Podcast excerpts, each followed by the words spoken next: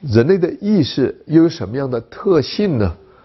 我们已经发现，人类的意识有非常强烈的主观性。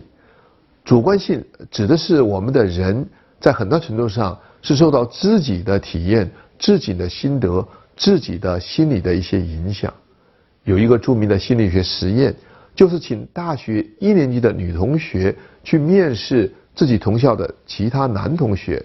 在走出实验室去面试这些男生之前，心理学家在他们的脸上点了一个特别大的黑字，然后让这些女同学对着镜子观察一下自己的黑字。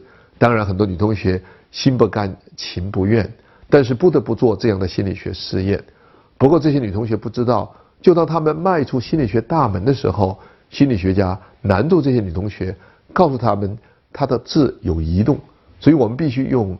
定妆水固定这个字，其实没有什么定妆水，就是一碗清水。这个清水抹掉了这些女同学脸上的黑字，但是他们不知道。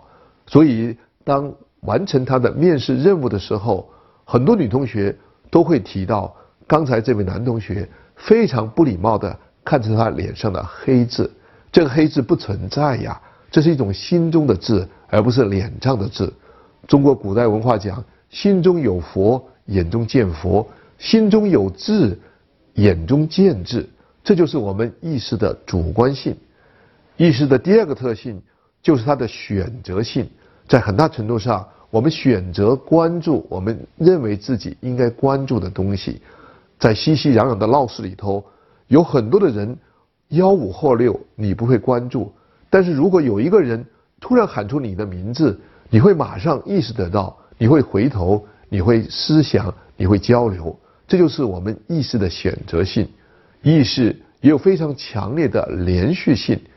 美国心理学家威廉·詹姆斯就是根据人类意识的连续性，提出了一个特别重要的概念，叫意识流。意识本身并不表现为一些割裂的片段，像锁链或列车这样一些字眼。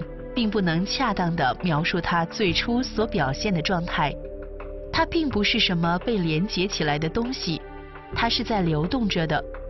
和或流乃是最足以逼真的描述它的比喻。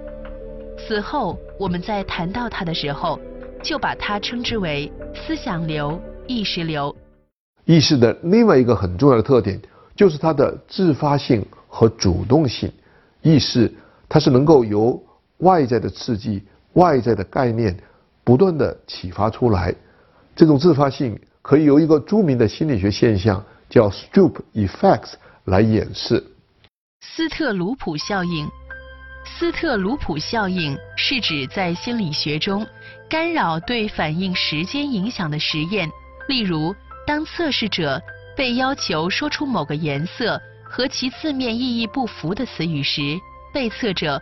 往往会反应速度下降，出错率上升。比如，尽可能以最快的速度说出下面中这些文字的颜色。